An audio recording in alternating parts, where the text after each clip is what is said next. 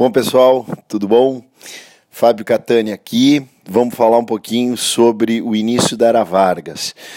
Lembrando, coisas principais. Revolução de 1930 põe fim ao domínio oligárquico após a, a quebra do pacto entre São Paulo e Minas Gerais, as eleições de 30, com a vitória do Júlio Prestes e o assassinato em seguida do João Pessoa. A Revolução de 30, que teve o fundamento militar nos tenentes, ela não apresentava grupos hegemônicos, e não tendo um grupo hegemônico, sendo bastante diversificada a base de sustentação da, da Revolução, abriu-se caminho para a imposição do poder pessoal de Getúlio Vargas.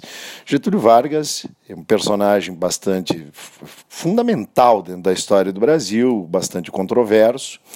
Ele apresenta três etapas de governo nesta primeira fase que vai de 1930 a 1945.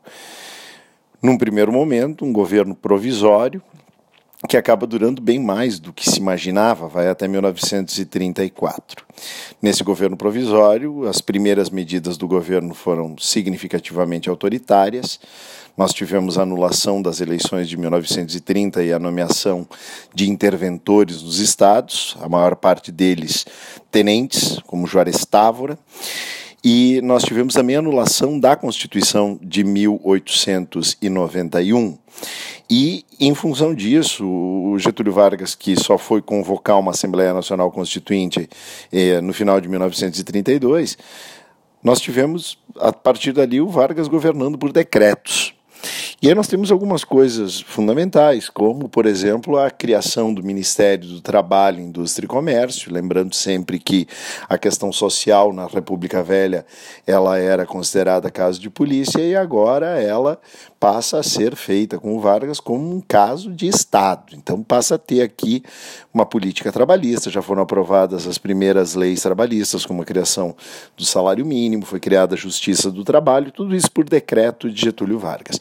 Foi criado também o Ministério da Educação e da Saúde Públicas. Além disso, nós tivemos Uh, o Vargas se aproveitando das circunstâncias da crise da Segunda Guerra Mundial, uma crise de importações, iniciando um incentivo mais significativo à indústria no Brasil sobretudo indústria de substituição de importações, ainda com aqueles bens de consumo não duráveis, sobretudo têxteis.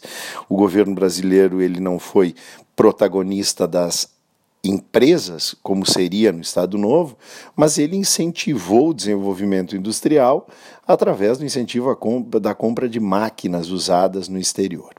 Então, nós tivemos um crescimento industrial, nós tivemos uma força significativa da diversificação da agricultura, mesmo que, em momento algum, Getúlio Vargas tenha deixado de incentivar aquele que era o principal produto da economia brasileira, que era o café. Então tivemos a força aí da compra e destruição de estoques de café, mas um incentivo à diversificação agrícola.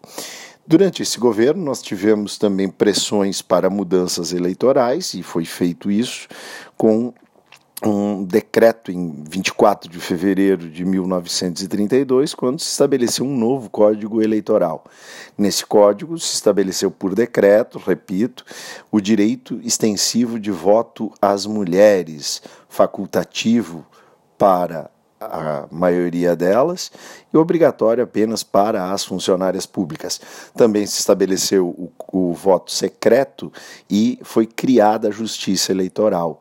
Entretanto, Getúlio Vargas não convocou eleições e havia bastante repressão àqueles que questionavam a condução do governo Vargas, especialmente em São Paulo, onde após o assassinato de quatro estudantes, Martins, o Miragaia e o Drauzio Camargo, eclodiu a Revolução Constitucionalista de 1932.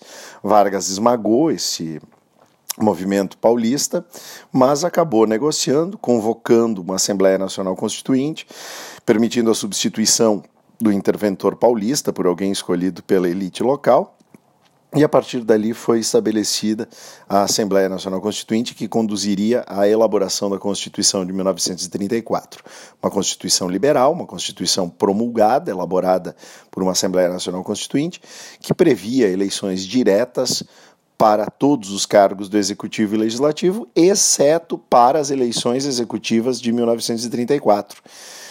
Essa Constituição extinguiu o cargo de vice-presidente e nós tivemos eleições indiretas em 1934, nas quais Getúlio Vargas foi eleito presidente para o período do seu governo constitucional, que aí eu já vou abordar no nosso próximo podcast. Obrigado a todos, um beijo grande, até mais.